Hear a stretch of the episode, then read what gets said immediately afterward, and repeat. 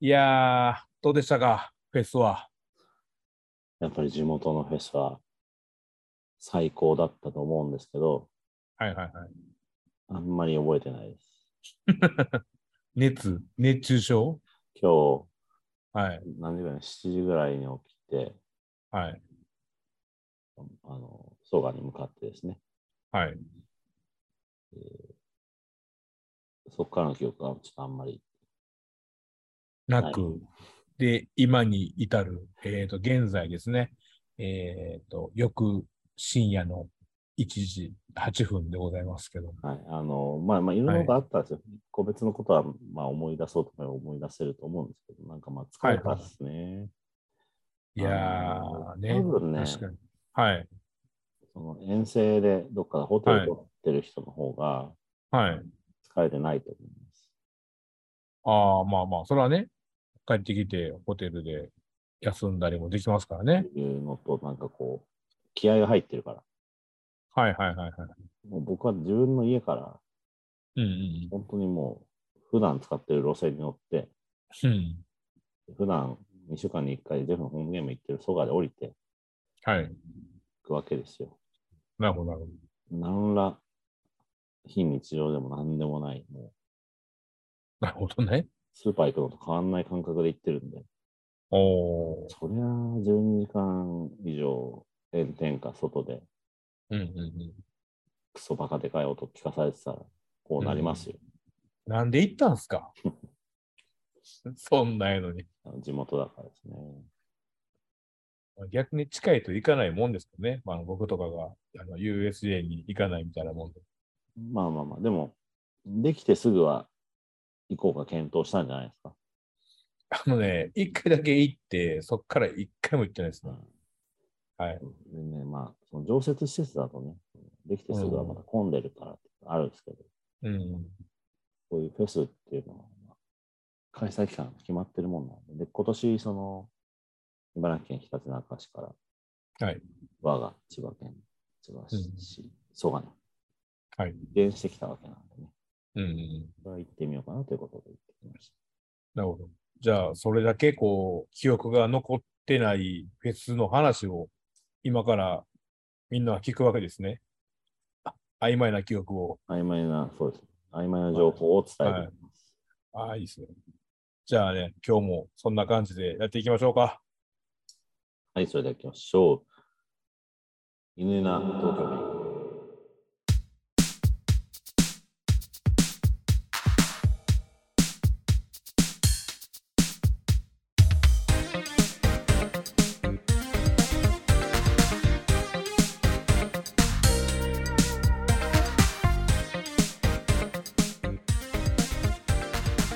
行きましょうか。弁。よろしくお願いします。お願いします。えーっと、今、動画、画像で見てる犬なさんはもう、めっちゃ顔が遠くて死んでますね、これ。目の周りの筋肉の引くつきが止まらないです。どうでしたか、ロッキンは。まあ別に。え いやいつも通りっていうか、ああ、もうその春のジャパンジャムっていうフはいェスは、は同じ場所で、福田天使アリーナの周りでもう3回やってるんですよ。い。ほうほうほうほう。だからまあその反動とかは特にないんですけど、なるほど。なんで行ったんですかいやいや、好きだからで。好きだから感動、好きだから。感動はないけど好きなんですね。活動はもうないでしょう。そんなロックフェスとか行ったとて。なんかほら、ああいうの結構新しい出会いとかあるじゃないですか。なんじゃこのバンドみたいな。ああ、今日は、なんだろうな。うんと、うん。 特に、ないの特にない。マジでなんかほら、あの、結構、音源で聴いていいバンドと、ライブを見ていいバンドってあるじゃないですか。はい。そんななんか、ああったんすか今日は。いや、別に。ないんかよ。え、なんいでや、質問が悪い。質問が全部悪いです。最低の質問ばっかり。そや。ななんで今日行ったんいやいや、近いから、なんでこの話題で話そうって思ったん近いからですよ。マジで。あのね、この話題、今うん聞いてる人たち、音楽好きな人もいれば、そうでもない人もいるんでしょうけど、うん。あのね、サッカー好きな人、意外と音楽好きじゃないんですよ。マジでマジでこの話題食いつき悪いですから。俺の今日、まあ、ちょちょこちょこツイートしましたけど、ロはいックインジャパンに関して。うんうんまあ、特にその大きなリアクションもなく、少ないわけでもないけど、まあ、さすがにその、ジェフのホームのね、ブラデシュアリーナうん。はいはいはいはい。の周りでやってるフェスっていうことで、うんそれなりに注目度もあるので、うんうんツイートにいいねはちょこちょこもらいましたけど、うんうん。スペースに来るほどではない。マジでいや、みんな音楽好きでしょ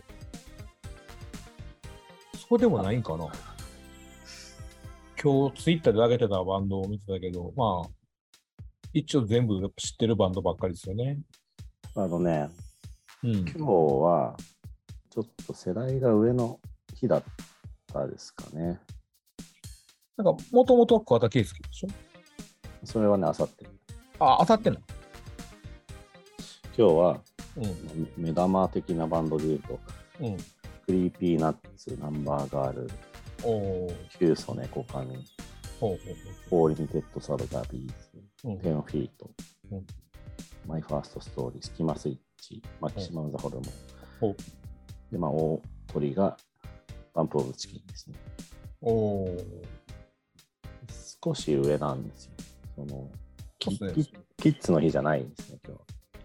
30代から40代ぐらいですね。そうですね、まあ、ホーリミだけ結構若者いたし、その、まうんあ、パンクの流れで10フィートうん。とかぶってる、ファンスをかぶってるとこあったんであれでしたけど、うん。まあ、ナ ンバーガールの時なんて、本当おっさんしかいなかったし、見いてやいやるやつ。もう。あんいやもうあれレジェンドすぎてちょっと何とも言えないですよ。絶対知らないもん、その、その辺歩いてるやつあーら、ナンバーガール。 なんかあの、ポリシックス持ったっていう。ポリシックス、そうですね、代打で出ましたね。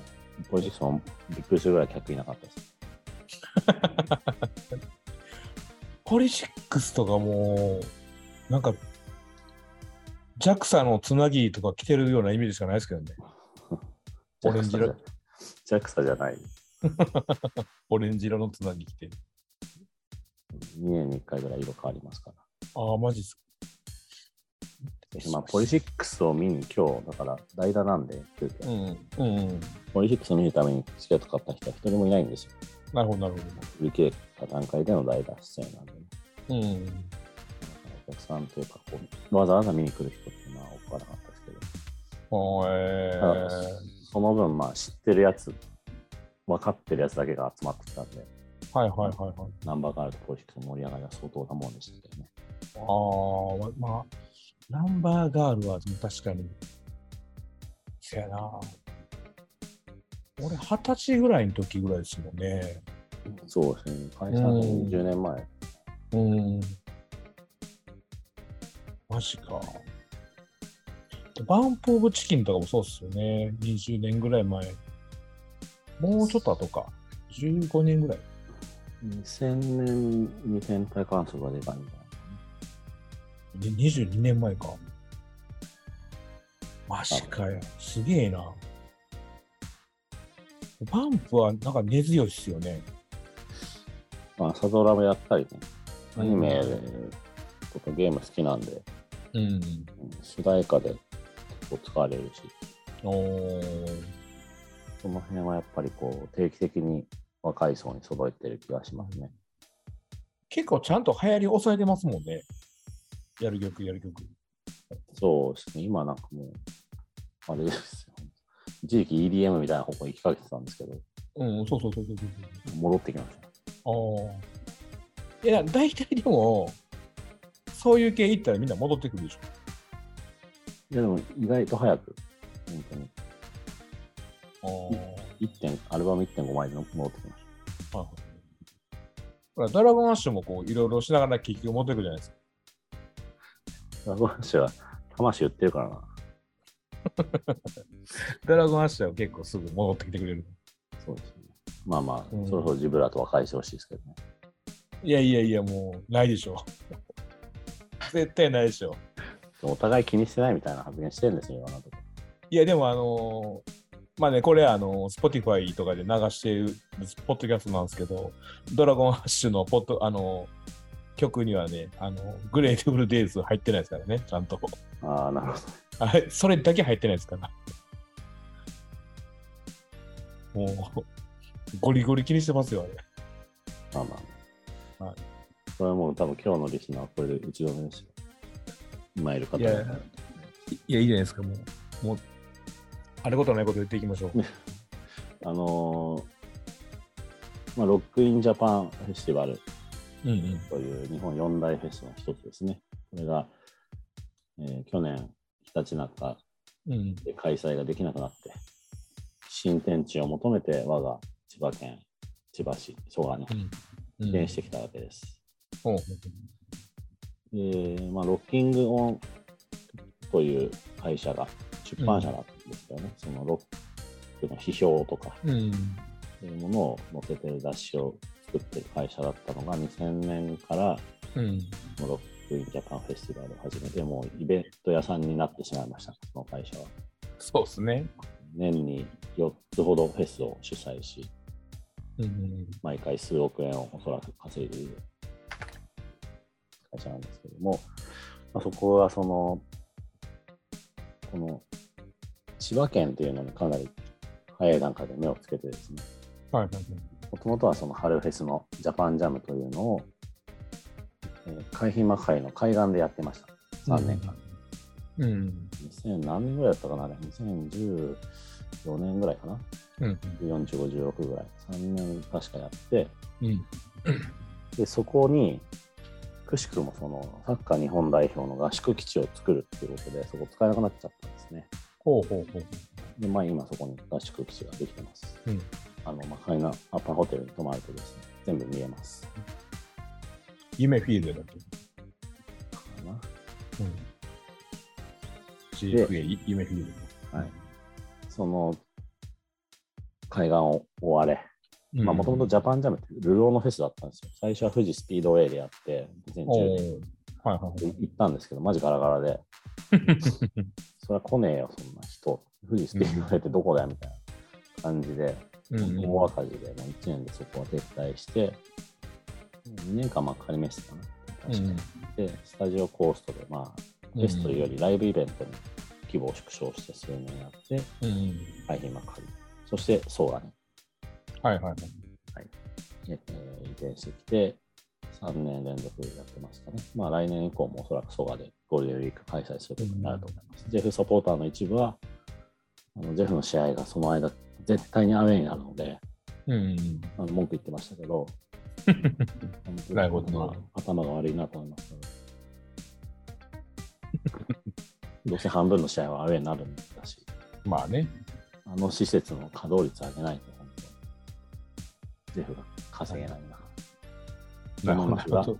まあ、そういった経緯がありましてね、ロッキングオンと千葉市っていうのはかなりこう、親密な関係になっていたわけでうんす、こうすよね。で、去年、うずーん。っとその夏のロックインジャパンフェスティバルは、うん。ひたちなか海浜公園でやってたんですけども、それが茨城県石川という、あの悪の数軸がです ね、うん新型コロナウイルスはい感はいは染い。拡大防止の方策をもっとちゃんと取ってくれという意見書を提出し、株式会社ロッキングオンとしては、もうこれ以上僕らにはできまへんということで、うん。去年、急遽中止したわけです、開催。そうですね。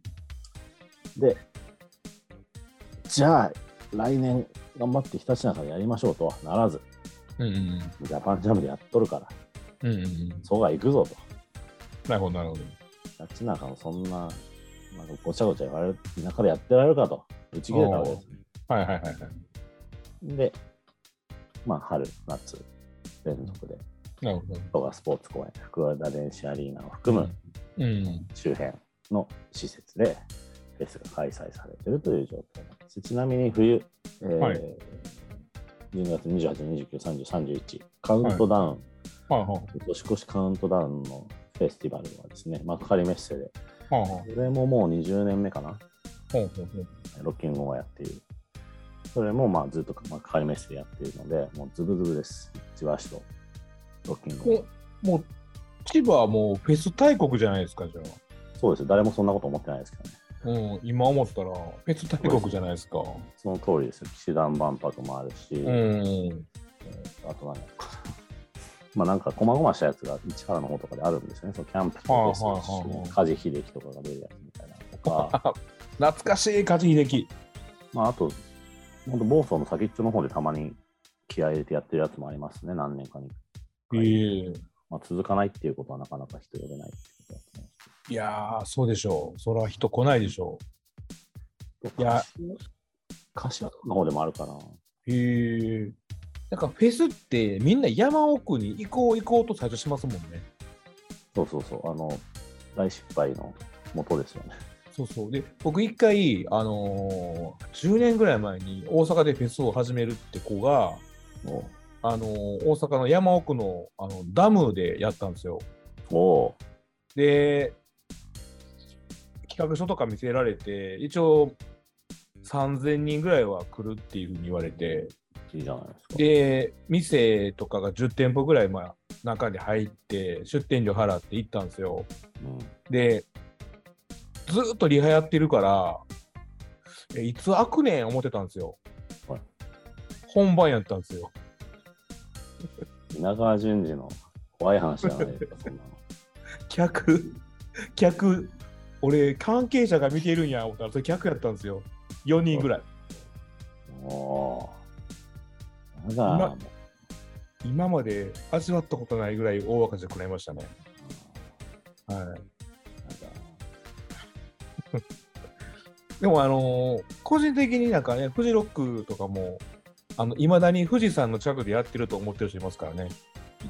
フジロックの記事が出ると、あのヤフコメとかに、あのー最近行ってないな、みたいな、あの2、3年行ってないんだけど、やっぱあの富士山見ながら見る音楽は最高だっていうコメント書いてて、いやいや、もう な、何十年とも富士山近くでやってないでと思いながら。いやまあでも、新潟からでも天気良ければ見えるんじゃないですか。むちゃくちゃでしょ、それ。 どんだけ目ええねん。さ三コンや、それも。そんなもの。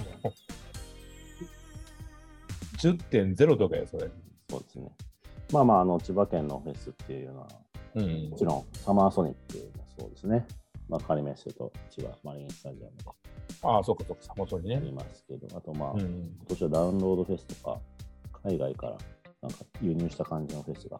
えーまあ、結局ね、メッセ使っとけば間違いないんですよ。うんなるほど。あのみんなノウハウ持ってるし。はあいとやはっいはぱい。柏の方とかでも、えーなんていう名前だこれ、キャンパス、キャンパスっていう、キャンパス。ほうほうなんか、牧場みたいなとこでやってる柏に牧場あんのかな湘南夢パーク、夢ファームか。えーまあ、あとその千葉ポートタワーの近くって結構だだっ広い原っぱがあるんで、うーん。ここでも何かやるみたいですね。たまになんかね、超治安悪そうな、お前ら全員しゃぶ中だろみたいなやつがあったりするんですけど、あ、これはそのタイプだな、今年あーボートパークであるやつ。なんかその、韻を踏んでる人たちがたくさん集うやつ。あー、もう、あれですね、ヒップホッパーたちがおるわけですね。まあまあ、そんな感じでですね、実は千葉県、う特に千葉エリアはですね、うん。フェス大国なんですけども、誰もそんなことは思ってない。えースポーツ大国だとも思ってないし、フェス大国だとも思ってないし、うん。何の評価もしていないんですけど、千葉県民は千葉に対して。自己評価低いな、千葉。小規模のフェスが、えっ、と、ロックインジャパン、ジャパンジャム、うん。えーカウントダウンジャパン、アマゾニック、うん。もう国内四大フェス級のやつが4つあるっていうのは千葉県だけじゃないですか。あーすごいな、千葉県。誰もそんなこと思ってない。ねえ東京の属国のくせにすごいな。そうですね。まあまあ、やっぱメッセがあるんでね、まあそうですね、そういう箱がちゃんとあるのは強いですね。東京でそのメッセクラスのことをやろうと思ったら、もう代々木第一しかないんじゃないですか。武道館じゃないですか、武道館。いや、でもやっぱ区切れないんですよね。ああ、そうかそうかそうか。そう一個でかい部屋ってのあるんですけど、うんだからもう千葉に来るしかないんですよね、そのやり方がなるほどね。っていうのがありまして、まあ、そういう背景があるっていうのはあるんですが、うんうんうんうん。まあ、フラデンシアリーナですよ。なるほど。なるまあ、春も夏もほアウどェー戦を強いられることになるわけですけど、なんと、えーこのロックインジャパンフェスティバル、あさって、まあ、あさってもしかしたら中止になるかもしれないんですけども、土曜に終わって、えー速攻撤収して日曜にジェフの試合をやりますよね、確か。うんおほほめちゃくちゃハー即刻ぶっ壊して、まあまあ、福割が空いてれば別にいいんで、ド。うんうんうん。奥の方のステージとかはまだ残ってるけどみたい持っても大丈夫っちゃ大丈夫なんですけど、まあ、多分さすがにある程度は負けると思いますけど、ねな。なるほなかなかあのハードなスケジュールなんですけどね。ど。すげえな。で、まあ、その夏の集客ホームゲームじゃないですか、この時期は。はいはい。うんうんうんうん。で、まあ、ジェフもね、ご多分に漏れず、ゴミみたいな T シャツ配るんですけど、あ。うんうん。マジいらないやつ。なんか今年もなんか、ゴムになれそうなデザインっていう話が。なんかあの、はい洗濯失敗しちゃって、色移りしちゃったみたいな T シャツくれるんですよ。なんでこんなことするのかな。これね、4年前か5年前ぐらいにもらった T シャツなんですけどね。ほうほうほうほえーと、ここちょっと見えるかな。あのこれ工場夜景がプリントされてるんですよね。そうなんだ。う。そうだ ほうほうほう。ほうほうほうほうほうこれユニフォーム、記念ユニフォームとして着用して選手が、うんそうん。のはいレプリカはレプリカで1万いくらとかで売ってたんですけど、はいはい。あの簡易版の T シャツは配られたっていうやつうんです、うねんうん。いいことしてくれればいいんですけど、まあ、今年はなんか時間がなかったのか、はい、客を入れる気がなかったのか、はい。決める気がなかったのかわからないんですが、うん。 あの記念ユニフォームの着用はなしで、ゴミを配る方向にひどいな。なりました。なんか。ちょね見てもらええればわかるんですけど、今、あのジェフのホームページとか見てくださいよ。やばいですか。なんか、猫が、猫がなんかこう宇宙、宇宙猫みたいなのの背景みたい な。いやもうっていう。宇宙猫とかもうインターネット界の最高のクソコラじゃないですか。あのもうなんか本当に洗濯色移りしちゃったみたいな感じのデザインの T シャツなんですよね。私は。こんなことになるぐらいなら、こんなものいらないですよ。俺負けたら本当、ゴミ箱に叩き込んで帰りますよ、これ。まあで、あの、くしくもその、はいこはの前の甲府戦が、えーコロナ陽性者多数により延期になったのが、17かな、うんうん水曜にあるんですけども、14、17、22かな、い。うんうん20か、の3連戦、区割りで、うんホームゲーム3連戦、ほうほう。 6日です、3試合。 ゴミ T シャツ配るという結構な状態になってますね。ああ、これソガか。スはい、そうです。蘇我スポーツ公園、まあ、ロックインジャパンからのこのね、ジェフの3連戦っていう、なかなかこう、酷使されてますが、うんうんうんまあ、どうせジェフの試合はまあ5000人ぐらいしか来ないな。今日の10分の1ぐらいですね。うん今ちょっと見たんですけど、シャツの画像を。はいはいなんかあの、ガリガリ君のソーダ味って感じですね、なんか。まあ、そうですね。なるほど。うん、なんか、うん、なんか、あの、 悪くはないんですけど、まあ、良くもないっていう、 これをどうしたらいいんですかね、我々は。まあ、メルカリでしょうね、これは。いやいやいやいや、100円にもならないですよ。すぐメルカリでしょこれはだかい。らへえ ねせめて黄色基調にしてくれればさ、え。うん。なんか試ちょ合っ切れば。とだけ黄色がなんかこう、ちょちょちょちょってある感じのね、まあ、汚れじゃないですか。いやもう 黄ばみとか、そんな感じ。なんか全部汚ねえんだ よ。全部ひどいなぁ。先着8000名様にプレゼント。うん8000に入んないです千葉を遊ぶ、食べる、楽しむっていうよ。ねお前らが遊びすぎなんだよ。 あれよ。だから、その千葉を遊ばれてるって感じで。今日一日どう過ごしたか、はい。レポートしましょうか、私は。そうですね、ざっくりと、あの、多分そんなにみんな興味ないと思うんで、ざっくりとお願いしまます。あ、はい。ないと思いますが。はい。 まあ、あの、僕の家から蘇我駅っていうのは、本当に、まあ、どのぐらいかな。蘇我駅まで30分ぐらいかな。ほうほうほう。で家出て、調子よければ、あの本当に30分ぐらいで着くんですけど、うんうん。あの、それはやっぱジェフの試合の話で、うんあとジャパンジャムはいはい。もですね、ジャパンジャムは、ロックインジャパンよりお客さんの数は多分2万人ぐらい少ないのかな。ほうほう。今年2万とか2万5千人って言ってたと思うんですけど、確実。うん。ソールドアウトも確かしてなかった気がするんですが、ロックインジャパンは全部5日間ソールドアウトしてて4万5千人入れてるそうです。すげえな。 4ステージね、あるんで。ジャパンジャムは2ステーうん。ジ。で、普段だったら30分で行けるところはやっぱり人が多くてですね、行く時もまあなかなかこう、こんなに人がたくさんいるのを見たのは久しぶりだなと、そがでおー。思うぐらい。そばって無人駅ですよね。ね。ターミナル駅です。 そうですか。違いますか。 JR 外房線、内房線、うん京葉線、はい3路線乗り入れておりますので、はい。あなるほど。 全然でかい駅ですね。そうですね、まあ、はい。 6番ホームまでほうほうほう。でかい。あります。で、その蘇我駅はい。で、まあ、6番ホームまではあるにはあるんですけど、実はその大規模イベントに耐えうるような作りにはなってないんですね。ほうほうほう。はい、あのまあ、ジェフの試合、えー、割のキャパは1万8000だったと思うので、うん。まあ1万8000さばけりゃいいんですよ、今までは。なるほど、なるほただ、ロックインジャパンという黒船が来航してしまったことで、ど。うん。まあ、毎年必ず5日間これが起こるっていうことが分かってしまったんで、うん。ちょっと何かが起こるかもしれないですね、JR の。なんか、臨時の改札とかできそうですね。強情化されてるんでね、ああ。入れる場所がないです、ねなるほど、なるほど。うん。なんかもう、はしごかけるしかない。ああ。着せるとまあかまあですね。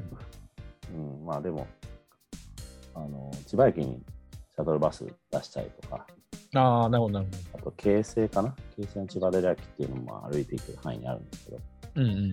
その接続したり、まあいろいろ苦肉の策っていう感じでやってたんですけど、帰りは、じゃあ帰ろうって思ってから1時間かかりました。蘇我駅着くまで。うん。パナスタから帰るみたいになってますね。うん道が細いんでね。これはもうどうしようもないああ。まあで、うん、あの音楽の話します。 しましょうしましょう。もう。僕、音楽好きなんですよ。好きっていうか、まあ、バンドも13年ぐらいやってたんで、はいはいはい。あのまあ、音楽を仕事にしようとしてできなかったタイプの人間なんで、まあ、それなりに知ってもいるし、うんうんあの慣れ親しんでもいたんですね。で、ロックインジャパンも2003年から10年ぐらい連続でずっと行ってましたし、うん。カウントダウンジャパンもうんうん。地元で、千葉で開催されてたんで、初回から10年ぐらい確か行ってたと思います。で、まあ、ちょっと足遠のいてたんですけど、うんうんメッセでやってたカウントダウンジャパンっていうのより、さらに蘇我で手前に来たんで、なるほどなるほど。ジャパンジャム、ロックインジャパンっていうのは、まあ、蘇我だったら行こうかなと、う JFN ん札幌だし。なるほどなるということで今日も行きましたね。えっと、今日と明後日のチケットを持ってます。ほど。ほうほうほう。で、タイムスタイムテーブル的にそんなにその最初の方のバンドをよく知らなくてですね。うんうんまあ最初の方はやっぱりこうクロークのチケットを買ったり、うん。うん今日があの僕にとっては初日なんで、うん。うんうん。会場レイアウトを確かめるんほうほうほですけどね、ちょっとうろうろするみたいなのをう。うん。どうかなと思ってたんですけど、うん。予想以上にやっぱお客さん多くてですね。ああ。ねやっぱ4万人いると、普段8000人しかいない役割に慣れてると、うん。何倍だ、8000人。5倍か。まあ、5倍、5、5 6倍ですよね。5.5倍ぐらいです。それがもうとにかく。で、まあ、外だし、暑いし、っていうのがあって、まあ、じゃあちょっと今日はゆっくり行こうっていう感じで、うんうんクリーピーナッツとかも全然見ず、うん水。キュウソネコカメは多分2秒ぐらい見ました。いや、それ、それ見たって言わないんですよ。それもう通ったっつうんですよ、旅行。福割のね、コンコース、えっと福割開放されてて、休憩所としてね、ベンチがたくさんあるんで、で福割のその芝とかのところです、ステージを作るわけでもなく、ただただ開放されて、あと売店ですね、はいはいはい。と、あと、軒下にあのコインロッカーがあるみたいな、そういうふうに使われてるんですけど、福割のコンコースからちょうどメインステージが見えるんですよ。なるほど、なるほあのまあ、2階席から見るみたいな感じで。だから、まあ、本当はね、通路だから立ち止まっちゃいけないんですけど、実質そのど。 2階席みたいな感じで見てる人たたくさんいましたね。あれはかなりねいいと思いますよ。うんなるほど、なる特に背の低い女性とか、ほど。うんうん。やっぱねフェスっていうか、ライブっていうのってもう欠陥商品で、僕ら男性はね、まあ、その前も自分の席前の席にいる人が自分よりも背の高い男性だったら、うん。見えづらいですけど、まあ、確率的には低いじゃないですか。そうですね。もともと身長が低い女性ってなると、もうほとんどの人が自分より背が高くて、うん。前の席の人でこう隠れてステージが見づらいっていうのって、もう血管も血管じゃないですか。まあ、そうですね。だから、高いところから見るっていうのは選択肢としていいなと思いましたね。うんうんあと、うるさくない。スピーカーから遠いんで。やうん。なるほど、なるほど。っぱうるさいですよ。いや、もう、そそれが醍醐味ですからね。その、あのね、うん、でかいスピーカーで。いやまあ10年前、20年前ならいざ知らず、このうん。気象状況で、うん。ね夏外で体力奪われながうら、んでかい音も体力奪われますから、まあ、そうですね。体に合いますからね、音。でチケットはいくらだね、1万5000円とかじゃなかったっけな、1日。そんだけ金払って、なんでこう儲けなきゃいけないんだと思って、まあ俺も最近フェスはもうずっとあのフジロックの YouTube 見てますよ。ああ、なるほどね。うん。もうし結構しんどいな。昔は結構いフェス行ったんですけどね。ううんん。疲れますよ。シンプやっぱりね、じじじいになってくるとやっぱ優しくないんですよ。もうあのル。フェスの全てが。マジで優しくないから。 そうなんですよ。まあ、それがいいっていうのが若い頃の。ね、そうそう。あの、うんあの、さマジで若い子の特権やと思う、あれは。絶対に楽しい。けど、もう俺楽しくないもん。まあまあ、今でも男性は楽しいんですよ。ただ、うあのただね、それがね、続かないのよ。あのいや、そうでしょ。だって、 12時間ぐらいあるから。そう、だって、え、最終が8時ぐらい終わったのか。えっ、と、バンプ・オブ・チキンが終わったのが20時25分。 10時半、あ、8時半。最初のバンドが始まったのが10時。おー10時間か。で、まあ、クロージングアクトもあって、その後うも全部見たら21時なんですかね。うーん、なるほどなるほど。っていうか、最初のバンド見るんだったら、その10時に来たらもう間に合わないんで、うん9時に来てるでしょうね、最初のバンド見てる人は。いやなんかほらフェスの醍醐味ってその行く日のバンド全部目を通してね、どう行けばこう効率よく見れてマイタイムテーブルです、ね。そうそうそうそうそうこれこれとこれかぶってるけどこう動いたらは両方とも半分見れるとかそうですねここだけは絶対見たいってやってる時が一番楽しそうですねなんか。それで言うと、ひたちなか開催の時って、うんワンハジがレイクステージで、うん、逆側の一番端は何だったっけな、ステージ名。知ってる人います、えっとグラスステージよりももっと奥の方にあるステージが前あったんだよね。ほうほうほパークステージみたいな名前だった。まあまあ、なんかあるんですよ。う。うん、最大で6個ぐらいあったんですけど、確か。はいはいはい。端から端まで行くのに、多分歩いたら30分ぐらいかかったんじゃないかな。うんこちらが。ソガのステージは、あの今回は4つだったんですけど、うん一番端のグラスステージからうんうん一番逆端のパークステージまでは、うん。うんま、スムーズに行けば5分かな。ああ、結構早い。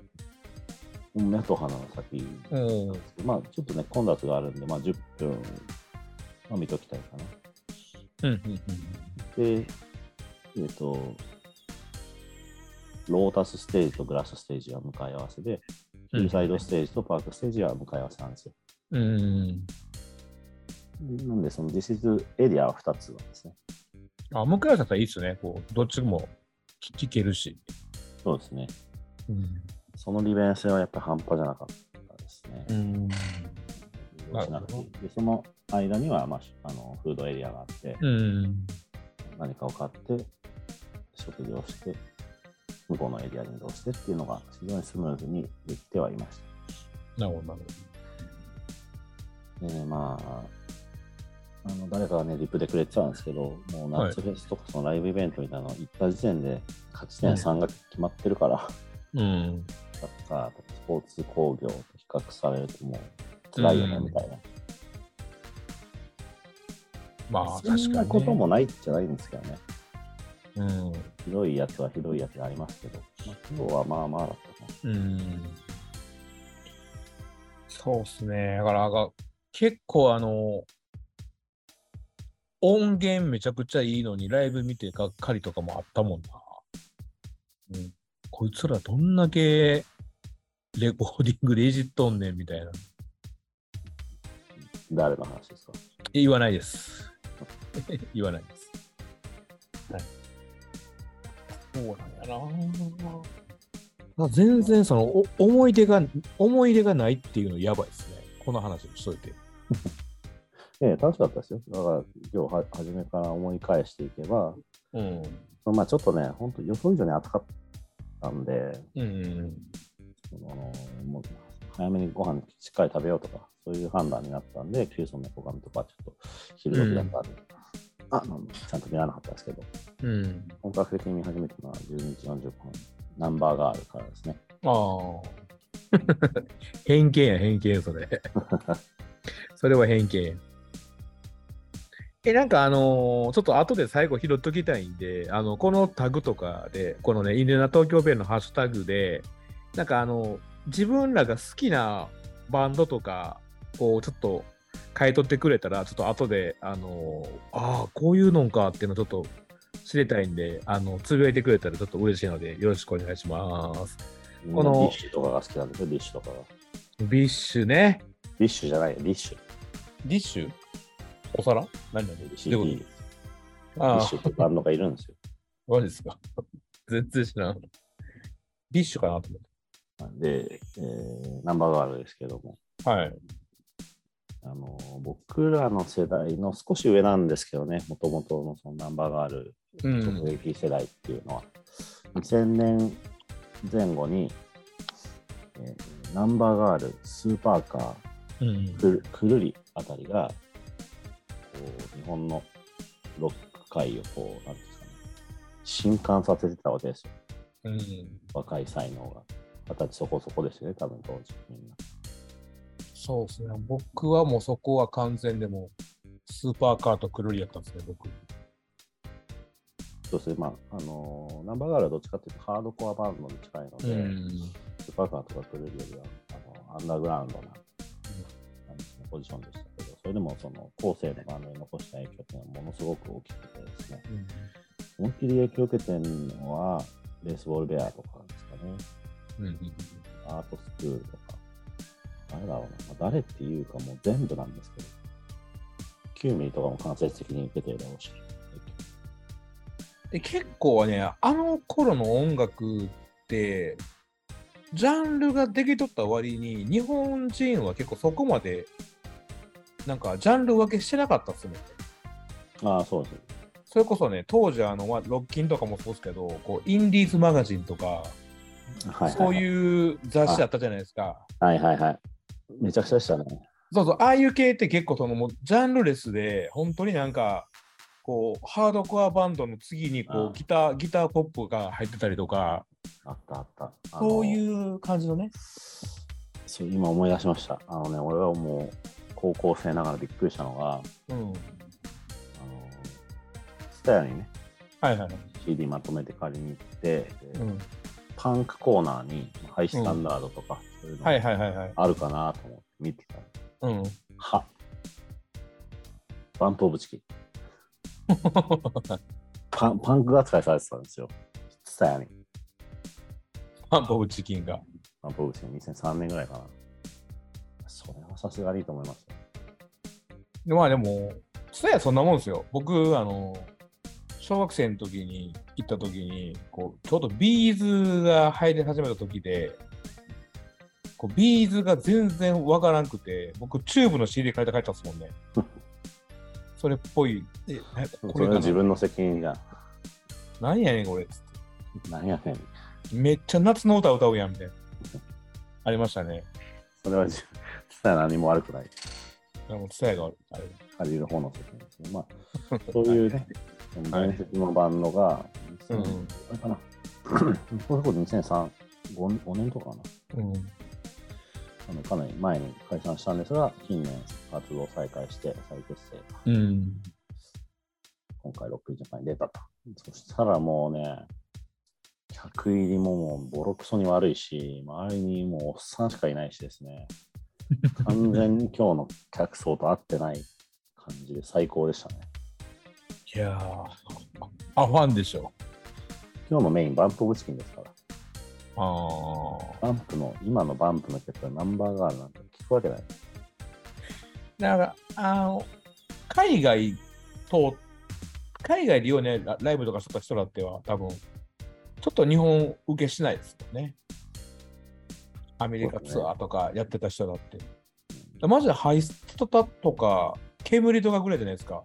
パッて売れたのって、そういう海外、アメリカとかツアーしてきて帰ってきたバンドとかやってそうですね。意外と、うん、意外となんか、あんまなんですよね。ナンバーガール、まあ、マジで、ガラガラだったんですけど。その次に見たのがポリシックス。またあの、ガラガラだったんですが、うん。ポリシックスっていうバンドは、人気はあるはずなんですよ。あるはずなんですが、今回、あの他のバンドのキャンセルによって、急遽代打で出てきたんですね、今日。うんで、まあ、チケットが売り切れてからの代打出演決定なんで、ポリシックス目当てにチケットを買った人は4万5千人いて、一人もいないわけです。うん。そんな中で、まあ、あの、検討というか、あの、急遽、この枠、この時間に出ることになって、うんまあ、ポリシックス出るんだったら見ようっていう訓練されたオーディエンスがうん集ったライブとなりました。ポリシックスとかって、あの前のあの、ナオトインテライミと同じなんですけど、僕、ファン会ったことないんですよね。いますよ。いや、インテライミ多分いや、いるんですよ。だあの、ちょうどだから、あのスペシャル TV とか、はいああいうのとかでね、あの結構プッシュされたじゃないですか、昔。うん。で、やっぱ全然おお音楽も聴くし、なんかあの、とにかく路上も見ているんですけど、その、音楽好きな人と喋って、ポリシックスが出てきたこと僕まだ一回もないんですよ、相手から。まあ、一番好きっていう人はあんまりいないかもしれないですね。うん、ポリシックスめっちゃ好きなんですよって人に会ったことない。ポリシックスもなんていうかな、ハードコアなクリムゾンっていうか、うまん、あまあテクノなんですけど、めちゃくちゃなんで、うんポリシックス、そうだな、すごい美味しいハンバーグの、すごい美味しい向こうにあるブロッコリーみたいなイメージかもしれないですね。 すごい美味しいのは間違いないんですよ。こればっかり脳みそに与えると多分、あんまり良くない確かにね。脳の治安が悪くなる。まあ、非常にあのいいバンドですし、もう25年やってるんでねうん、あの、これから好きになるっていう人は多分いないんじゃないですか。あのもう25年やってて、今まで好きだった人が聞けばいい。なるほど、なるほど。好き嫌い課題分かれるバンドですね。なるほどね。僕は好きです。あのライブもたくさん見たことあります。で少しフォーリミテッドサザビーズを見たんですけど、ほうほう。当に少し1曲だけ。うん。知らない、知らないながらも知ってる曲が、はいはいはい。うん多う分ん、 1曲なんで、なんかサイダーの CM で流れてそうな。サイダーの曲。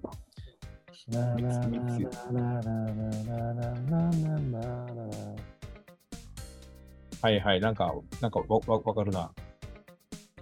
うまそうにサイダー飲んでる女の子がああ、いそうな。なるほどなるほど。ちょっとね、あの、爽やかな感じの、ちょっとエモい感じの。僕はね、4人組でギターが2人いるんだったら、ギターのどっちかが歌えよって思ってしまうんですよね、ベースボーカルなんですけど。はいはいはい。まあ、ザ・ボーディーズにも思うんですけど。ギター歌った方が歌いやすくないですかもうただそれだけです。まあ、花とかいますからね。 一人しかいないから、それはしょうがないです。そう ですか。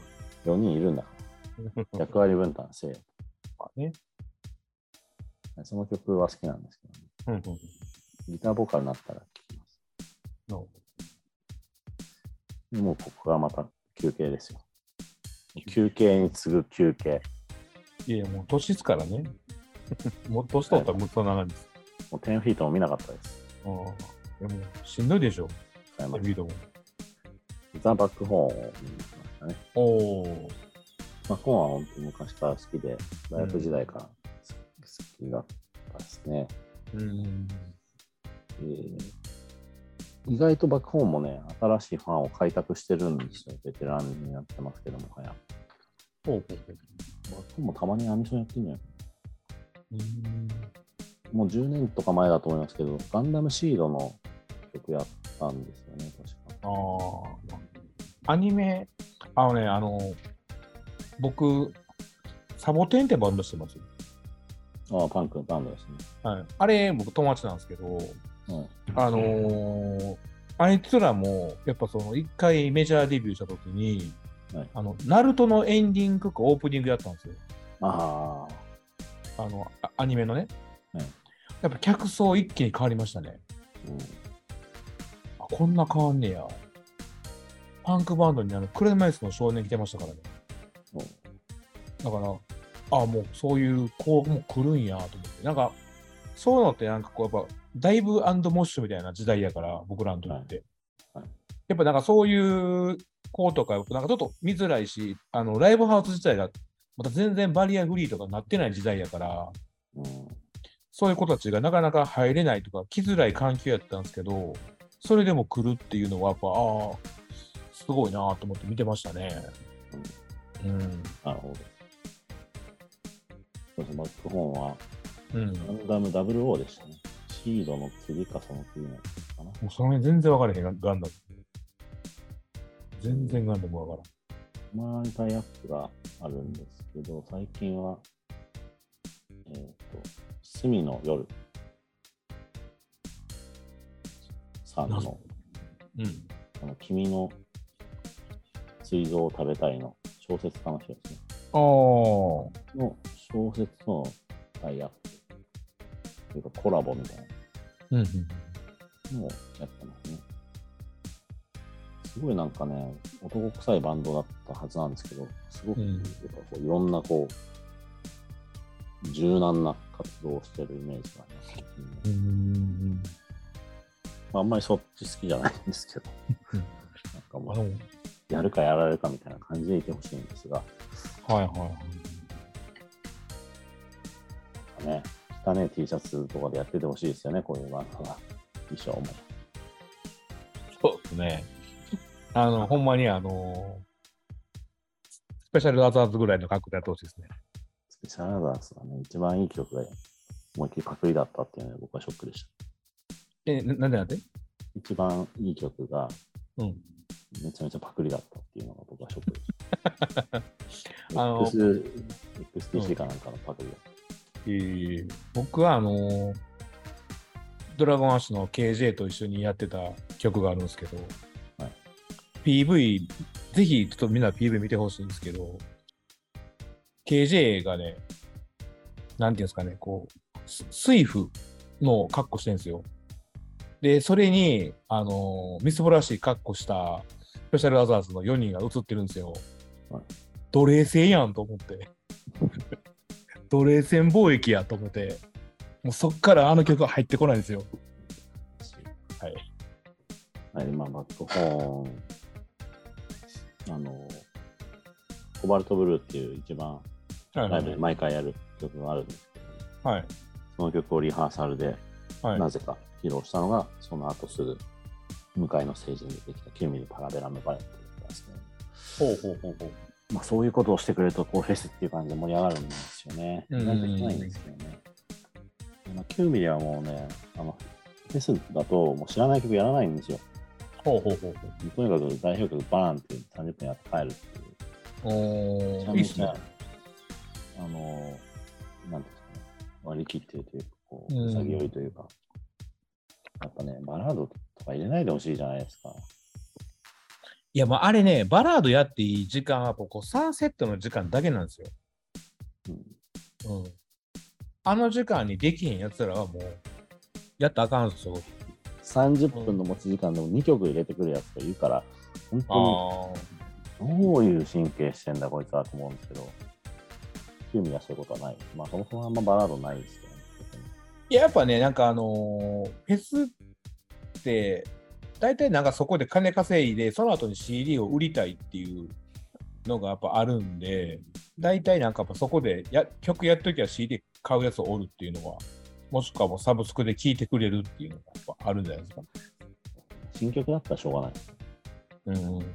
すごい、急になんかね、ファン好みの3年前ぐらいの曲をあーやってくるやつとか、あー、そういうのなんですけバラードなぁ。ど、まあまあまあまあ。バラードでもまあ名曲だったらいいですけど。で、まあ、あの、メインステージの方に移動しました。マキシマム・ザ・ホルモンを見ましああ、いいっすね、ホルモた。治安悪かったですね。いや、治安いいんですけど、ン。うん。でもコロナ禍で、やっぱりモッシュダイブこそはうん。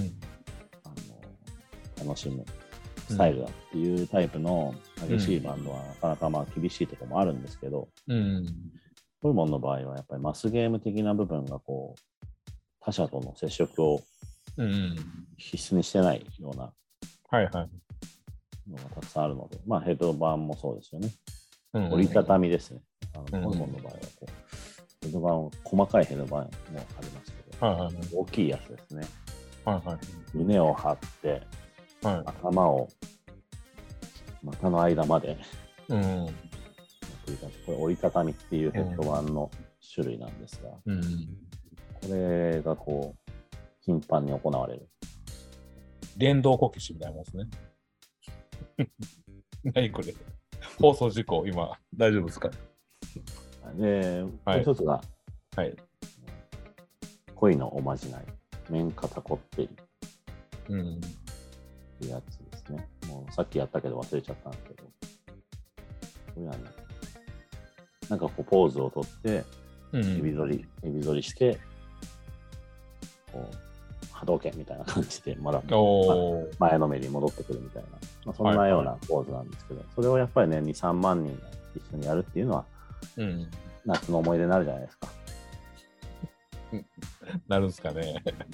やっぱメインステージに出るバンドはね、こういうの1個持っとくといいですよね。まあ、そうっすね。昔のあの、クイーンのあの、We Will Rock You みたいな感じですよね。どんどんパッ。そう、ドッドッバーっていうね。うんみんなでやるのがやっぱり、なんかいいっすよね、確かに。一体感はありますしね。見た目が超怖かったですね、もうなんかメンバーが。ああ。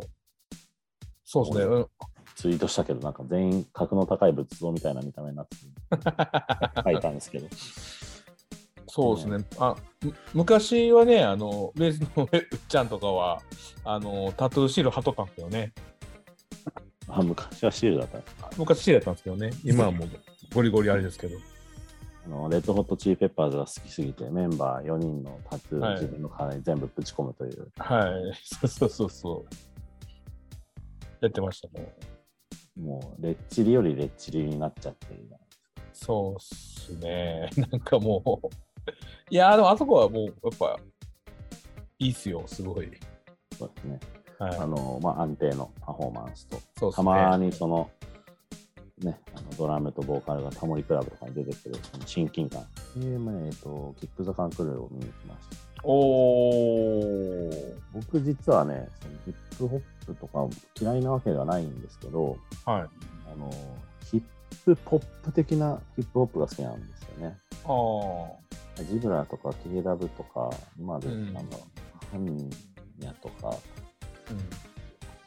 呂布カルマみたいな、怖い人たちはいはい。は聞けないんですよ、怖いから。何その怖いからって。怖いじゃないですか。み見た目が見た目も言ってることも、なんかお前やっちゃうぞみたいなことずっと言ってるじゃないですか。ああ、まあやまあ。っちゃうぞってねいうか、もうそんだけもう何曲も何曲もやっちゃうぞって言ってたら、多分もうやってんですよ。本当なら。まあまあまあ。まあ言葉で殴り合ってますからね。それがまあヒップホップのうん、そう本ね。本流というか、うん。王道というか、そういうものだっていうのはまあ理解はしてるんですけど、やっぱり。り僕はリップスライムとかキック・ザ・ハンクルーが2000年頃に、うん。ね、巻き起こしたその、お茶の間、ヒップホップ的なああ。ノリっていうのがすごく好きだったんですよね。ホームメイド家族とか。あ、そこまでいくとね、なんか違う。逆に怖くなっちゃう。ファンキーモンキーベイビーとか。あれ、ラップなんですかいや、わかんないけど。まあまあでもそっちに行くと話違ってくるんですけど、んなるほど、なるほど。ラップはしてほしい、韻は踏んでほしいんだけど、ちゃんと。うん。ああ。あとその、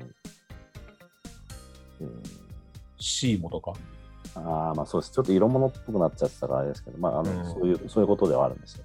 はいはいはい。そういうのが結構好きだったんですけど、リップスライムが崩壊しちゃったんで、そうね、リップスライムもなんか、今はもう、すごく近残年念まれに見る 泥沼化してますもんね、びっくりしました。まああの、今。低音担当の人がなんか不倫とかでうやんめ。たのは、まあまあしょうがないですけども、メインボーカルですよね。うん。メロディー部分は大部分うん。ペスがうん歌ってましたけど、ペスをみんながいじめてたっていう衝撃の事実の判明とともにはもう僕はリップサイムに関わりたくありません決別宣言するっていうですね、今あ恐ろしいのことだインスタライブに入れてもらえないっていうのありました。宮田さんもうだって仲良さげだったじゃんなんか、和気あいあいとしてないとあんなポップなラップできないじゃんかって、まあ、リップとキックがはい二大そういうお茶の間ヒップホッパーだと僕は思ってたんですけど、うん。残念ながらもうリップ、リップスライムとしてなんか3人で活動してるみたいですけども、そんなの誰も聞かないじゃないですか、絶対そうっすよね。大事な、一番大事なメンバーうがんいうん。ないんだから。 E.T. キングみたいなもんですよね。まあそうですね。うん。そうそうそう。まあなので、うんリップなき今、もううんキックしかいないと。お前らしかいない。うん。助けてくれと。はいはいはい。わらにもすがる気持ちで見に行きました。ああ。で、それはどうやったんですかいやまあ、良かったと思いますよ。その小さいステージでね、30分の持ち時間だったんで、うんうん本当に曲バーってやって終わりって感じだったんですけど、その、キックザカクルって3人組で、それぞれ、えーうんソロ活動をしていて、うん。うん特にセールスがいいのがクレバうん。ですけど、クレバはこの日、ポリシックスの裏で一人でやってるんですよ。おー。昔はね、MCU とビトルもそれぞれステージもらえてたんですけど、うん。今回はもう枠がなかったので、クレバだけが、だけやって。はいはいはい。その後キックでもやってといううん。感じだったんですけど、まあその、なんていうかな、一人でやりたいことはまあ一人でやればいいやっていう感じうん。とともに、その別に金のためにとか仕事だからやってるみたいな感じではなく、うん。まあまあ、あの、なんだろう、それぞれが、多分キックザカンクルっていうものを楽しみながら、うん。あの我々に提供してくれてるんだろうなっていうのが、まあ、伝わってきたのが、まあ、嬉しかったという、なるほどなるほど。リップスライムが僕らに 提供してくれなかったものを彼らは提供してくれてるなと思って、はいはいはいはい嬉しい感じでしたね。なるほどね。本当に。なんかね、こう、ち注意事項なんですけれども、皆さん、危ないんで、地球は持ち上げないでくださいね、みたいな。はいはいはいはい。で、地球ブルースっていう曲が始まるわけですよ。あああほうほうほうしょうもない。なんか地球を持ち上げるってもう東は2時50分みたいな逆立ちじゃないです まあそうな、そうそう、確かにそうやわ。いずれはあれや わ。うんうんか。まあまあ、うんそのフェスでみんながそんなんやりだしたら危ないから、うんやめてねっていうので、ね、やっぱ盛り上がるわけですよ。あーいやもうね、もうあの辺になってくるとね、話術いらんのんですよ。もう言ったことが全部盛り上がるんで、うん。僕あの、ハイスタの全盛期の時に、あの、お大阪の某所のライブ行ったんですけど、はいね、難波君が、一言、たこ焼きって言っただけで、うわーっ て盛り上がって、なんじゃこりゃって思いましたもんね。それは客が悪いよ。うん甘やかしすぎじゃないですか。たこ焼き、うわーっつって曲始まりましたからね。めんどくさかったんだろうな、ツアーで。 でしょうね。多分なるほど。そうそうそうそう。そんなこともありましたけどありねまし。たね。で、ストレイテナーを、またその、ヒルサイドステージとパークステージの向かいさんのところで見てたんですけど、そのヒルサイドステージ、パークステージはそのヒルサイドっていう名前の通りですね、ちょっとこう、登ってですね、本当に、はいはい。本当にちょっとした丘があって、うん。ですぐ下って、うんこ。の2つのステージがあるんですね。でそこの他のところは、まあ、通路というか、歩く場所ではあるんだけど、まあ、座ってみても OK みたいなゾーンなんですよ。はいはいはで、どっちのステージも見い。えうる。ん。うん。非常にいいスポットでですね、そこに座ってどっちのバンドを見てて、うん。まあ、ステージに近くないから、スピーカーの音もでかくないし、なるほ小さどくないし、こう負担でというかね、でも、ジジイはそこなんですよ。ジジイは絶対にもう。なんならまあ、耳栓してでもいいぐらいですけどね、本当に。でも、それパチンコや ん。パチンコ売ってる時で一緒に残るんじゃん、それも。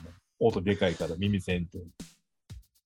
あれそういう快適な環境でね、この2バンドを見て、ストレーテナーもまあ青春時代をうん僕聴いてたバンドですからね。だから僕はね、ストレーテナー 2,、二人時代が好きだったんですね。僕あ2人だったんですよ、ギター、ボーカルとドラムあ。ほうほうほうほう。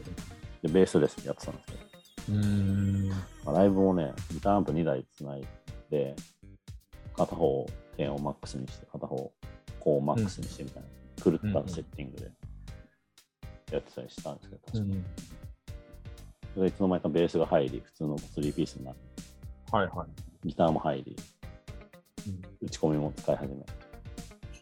あれ、お前ら。えっていう。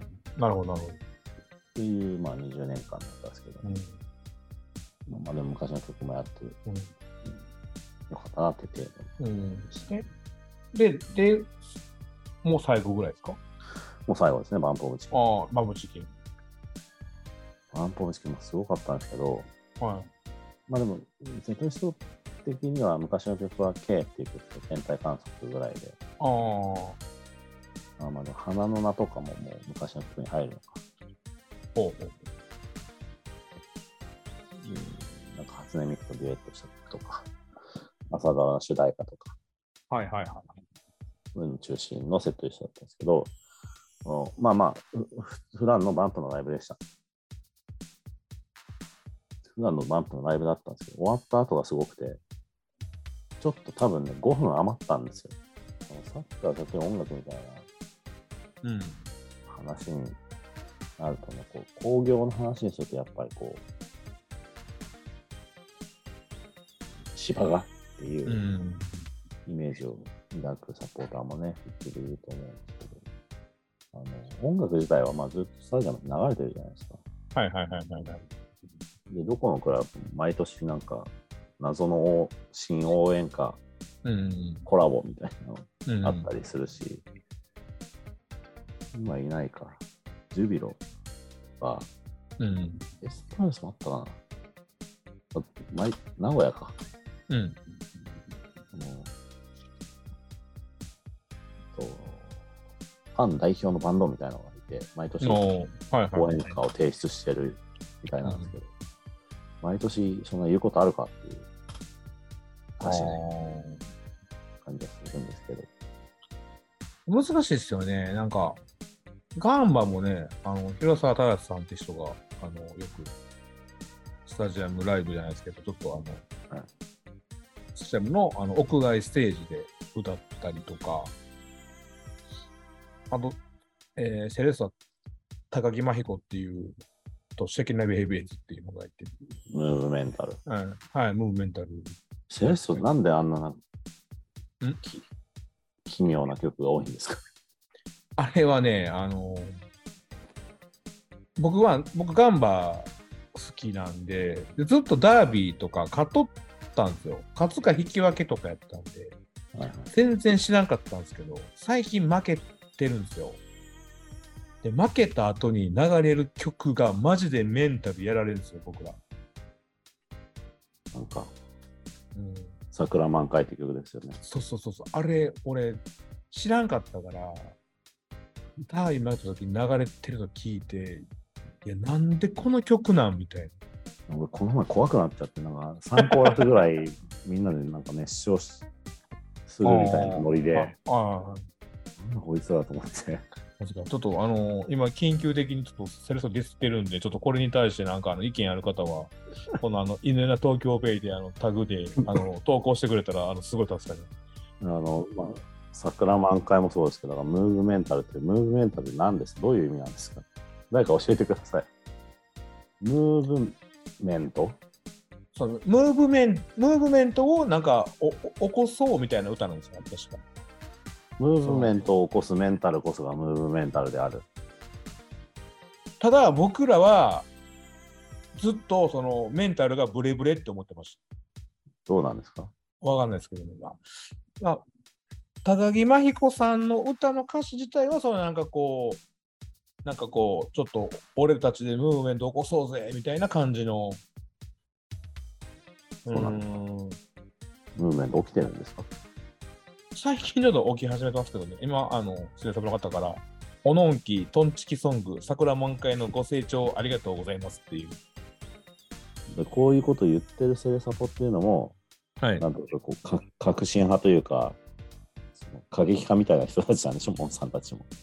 いや、だ過激派っていうよりは、その、なんていうんですかね、それを受け入れて、普通に、普通のメンタルじゃ受け入れないんで、どう、どう笑い笑いに変えようみたいな感じ。もモンさんたちのメンタルはムーブメンタルなんですかはあ。だからもうムムーブメンタルした結果、あのムーブしないメンタルを手に入れたみたいなところですよね。うん、多分そうですよね。ふこれ不動心ですよね、どっちかっていうと。そうそうそうそう。だから、ムーブしない、どんとムーブメンタルですね。え、そうなんですよ。だから、ピースじゃねえんだよ。いや、多分そんな感じじゃないですかね。なるはほど。ムーブメンタル。らしいですね。い、でもね、ムーブメンタルはあの、僕らめっちゃ好きなんですよ。ガンバサポーターは。はいあれが流れたら、みんな黙るん ですよ。ちゃちゃんと聞こうと、聞こうと思って。あの、柏レイソーのサポーターは、うん。あ今エストレアさんいるからね、わかると思いますけどね、あのジェフのサポーターは、えージュビロ磐田と柏レイソーにだけ、うん。ライバルチャントっていう、まあ、設お定で、おはいはい僕のグラフィティのメリッサなんですけど、はい。うん。柏には負けられないっていうほんほんほん曲なんですそうなが、はいはいはい。それ歌うと、うんあの柏レイソーのサポーターは一緒に歌って きます。会場が一体になる。ああ、いいいっすね。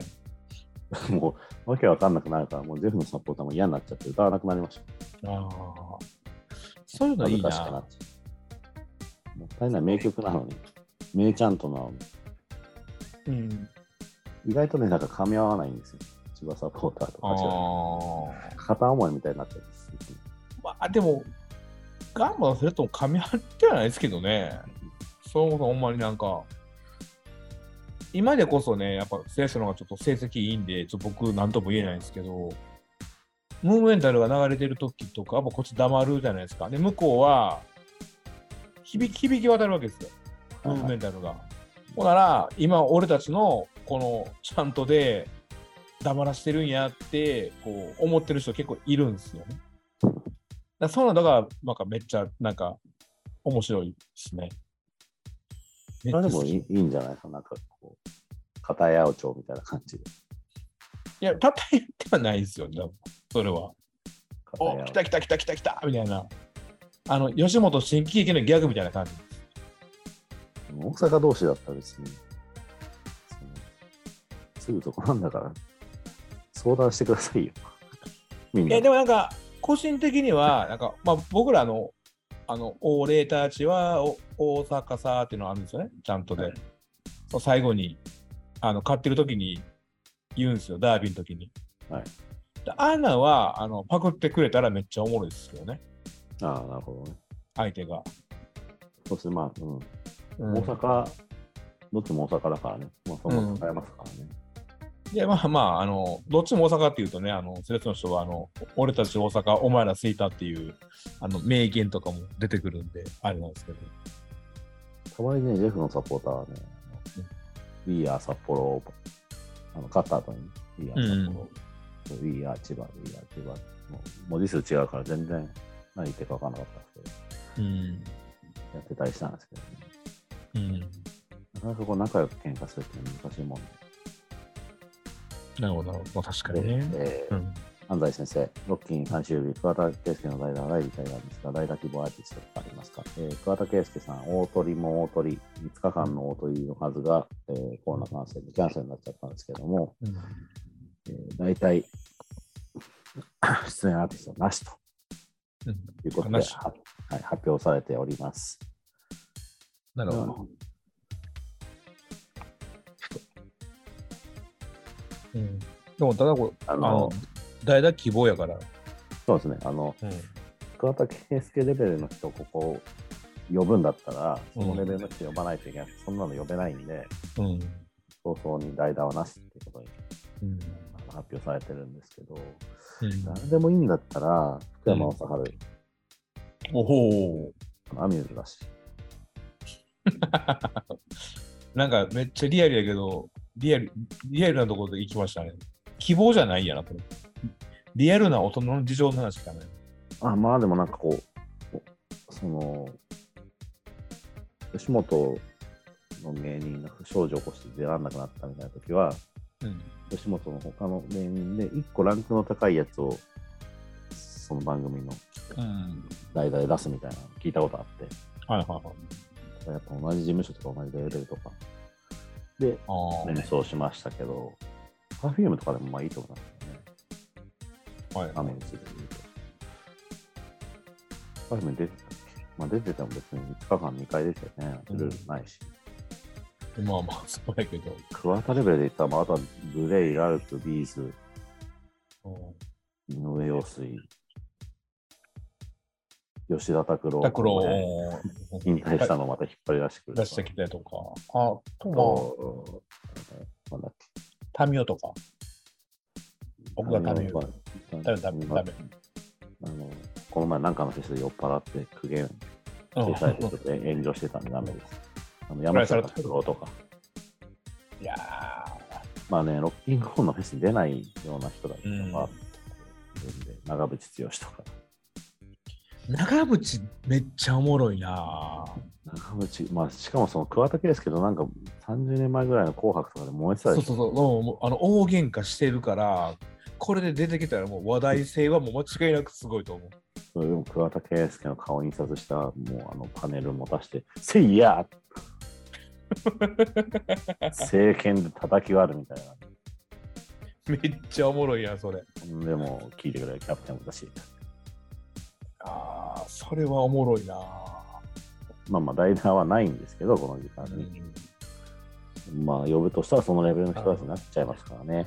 長渕めっちゃおもろいな長渕はね、やっぱね、一回見てみたいんですよね。でも長渕のフェスの話とか聞くだけでおもろいですからね富士山で24時間やってたやつ。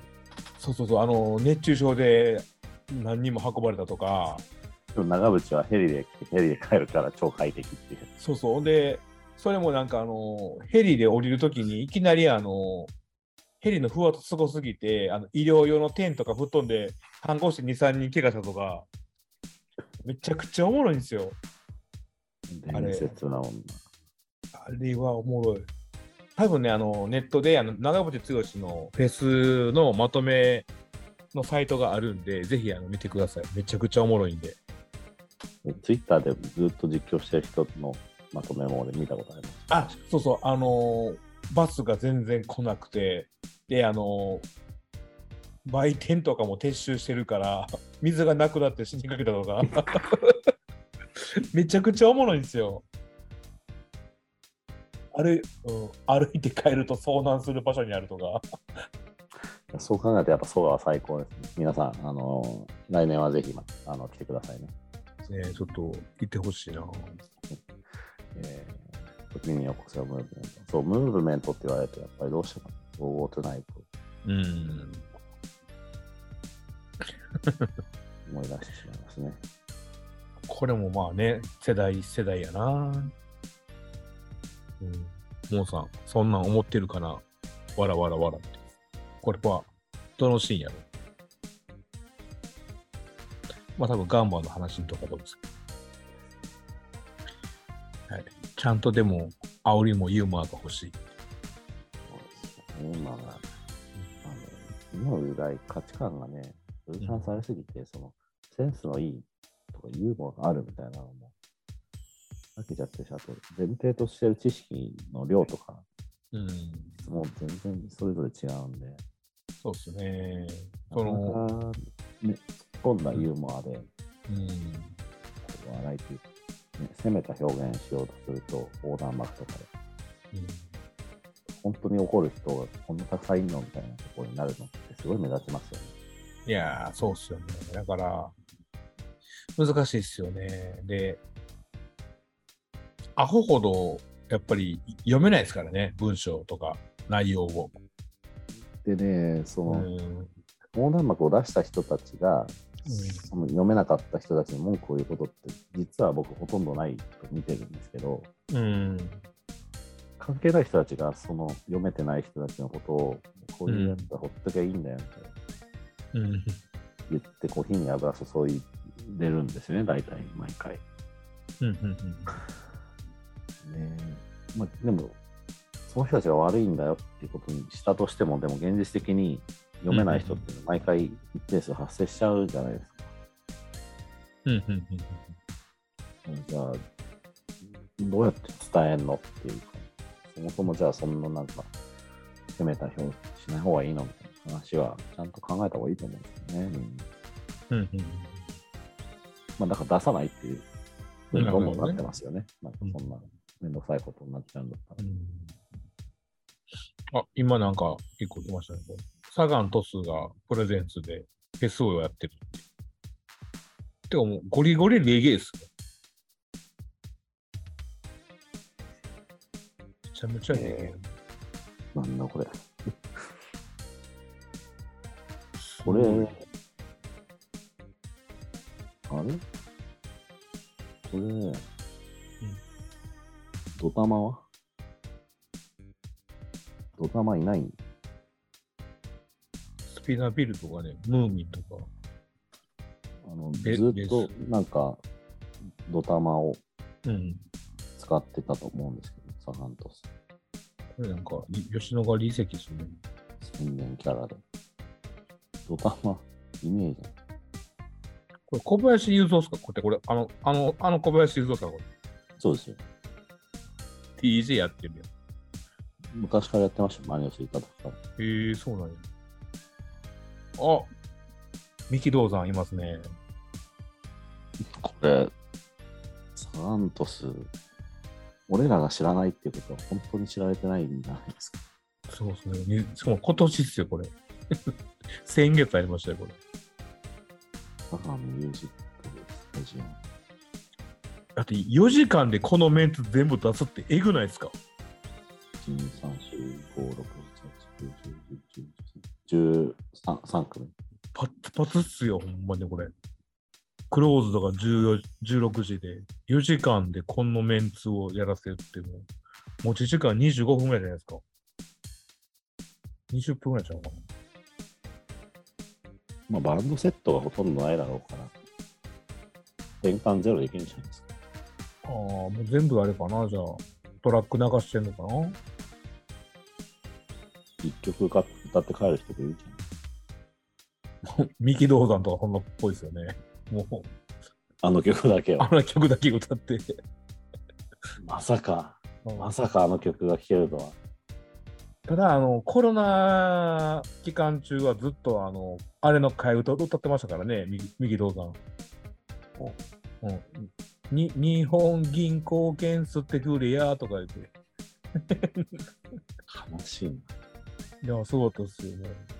あの、YouTube に、あの、右道山のやつ、あの、コロナのやつ全部上がってるんで、ぜひ、あれ見てほしいですけど、絶対見ないですね。見てほしいですけどねそん。なそんな悲しいもの。うんサガントスのサポーター、俺知り合いいねえな。でもゴリゴリのもうジャパレギですけどねメンツがもう何を、何がどうなったらこうなるのあでもレッカーがあの公式サポーターソングやってますねサガントスのミンミとかすごいなこれは全然知らんかったなこ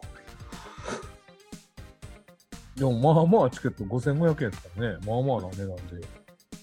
えー、これはちょっと意外や。あの、なんか小林雄三とかレゲエ好きなんですかねジャパレゲ好きなのかないや、レゲエよりもなんかこう、UK ロックとか好きなイメージだったんですけどね。このメンツで有形力流したもんなんかわけわからんでしょ、これ。小林雄三 DJ セットでした。ムーミンとか懐かしいなぁあ、小林雄三コスにもいたか。すごいな小林雄三を DJ してんねモンドグロッソ。えないや。全然ちゃうやん。ミンミンも流してます。あーモンドグロッソとか、あサニーデイサービス。ーでもバラバラやな。バラバラですね、AT キッズ。 AT キッズ。えー、もう、統一性なんもないじゃないですか。大丈夫ですか、これ。ただ好きな曲を流してるだけじゃないですか。清志隆二。いや、ちゃんと繋いでんじゃないですか。マジで、清志隆人とかも、あの人、アルバムごとで全然曲調ちゃうから。いやー、これはちょっと衝撃的でしたね。 今、今、急にちょっとあの、構成立てますけど、あの、三木道山のスーパーベストの NFT とかが 出てるっていう話が今 これはちょっとおもろいな。これは面白いな、今の。 誰がどうするんだ、それ。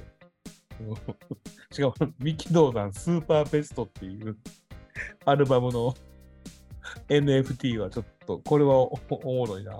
ライフタイムリスペクト63曲全部。いやもう、それトラブルですからね。何章まであんねん。カラオケバージョそン、うアそうレンジバージそうねョン、ファンクバージョン。いやー、ひどい。ということで、はい。ジェフの年間のホームゲームの動員よりも5日間でたくさんお客さんを集めたロッキン、はいロックインジャパンフェスティバル2022のはい。話でした。はい。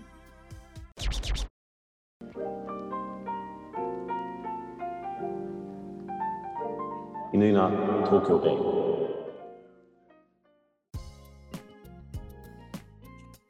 はい。ということで、えーフェスの話を聞きましたけども、曖昧でしたね。いやーもうね、細かいことなんか覚えてないし、はい。あのー音楽の話、まあ、詳しくね、しうん。しても、まあ、いいっちゃいいんですけど、うん。興味ないんじゃないかなと。そうっすね。あの、なんやかんやで一番尺を取ってたのナンバーガールズ。ね えみんな知らないんだろうなと思知らないでしょうしね、その9ミリのう。 CD 音源うん。うん。との違いが、やっぱこうアレンジが意外とされていて、うん何が違うかっていうのベースが、うん、みたいな話してもしょうがないかなと思う。なもう逆になんかあそこのね人たち音楽好きそうやったからもうそれでもよかったんかなとも思いながらうんまあまあまあ。うんまあでもねフェスっていうのを多分行ったことない人もいると思うんでねこういうの聞いてもらってあのねあのさっきの僕結構印象的に残ってるのがあのフェスは参加した時点で勝ち点3っていう言葉はうんなかなか まとえてるなと思うんで、まあ、行き行けばまあまあ楽しめてっていうのはね、あるのでそうですね。ぜひぜひぜひ、あのー J リーグ好きな人とかね、サッカー好きな人は、そういうお祭り騒ぎも好きやと思うんで、フェスに行ってもらえればなと思いますけどね。うんはいでも、うん、でもなんかちょっと、あんまりその見どころのとこなかったんで、ちょっとなんか最後にこう、犬なりとってフェスとはみたいなだけちょっとなんか言ってもらっていいですか。ネストは大規模イベントです。えなんかそれでいいの特別なものでは、まあ、ない。おーそそれはのまあいい。だっていろんなバンドがいろんなステージでバーッと出てうん好きなの見ていいよっていうのはうんうんうんうん別にそれぞれ単独ライブ行けばいいんですよ。うんうん。見たければね。はいはいはいはい。でそれがこう1枚のチケット代でうんうんうん。効率よく見られる。うんそこですよ、結局は。うんうんこのフェスが好きだからうん通ってます。必ずそのアーティスト発表前にもうチケット買えちゃえばみたいな人もいますけど、うんそれも大体どんなバンドが出るか前の年のメンツでわかるから買うわけで。うんうんそれがいきなりね、急に、うんその、なんだろうな、シャンソン歌手とかばっかりになっうんたら、うん金返してってなるじゃないまあまあそうですね。結局、だからどういうバンドが出るかなんですうんよ。うんうんそこはね、もう一周回って、価値はそこです。なるほど。はい、だから見たいバンドがいれば行ってくださうんい。いなかったら来ないでくださもうお前来年行くな。い。行きますよ、まあ、地元だから。なるほどね。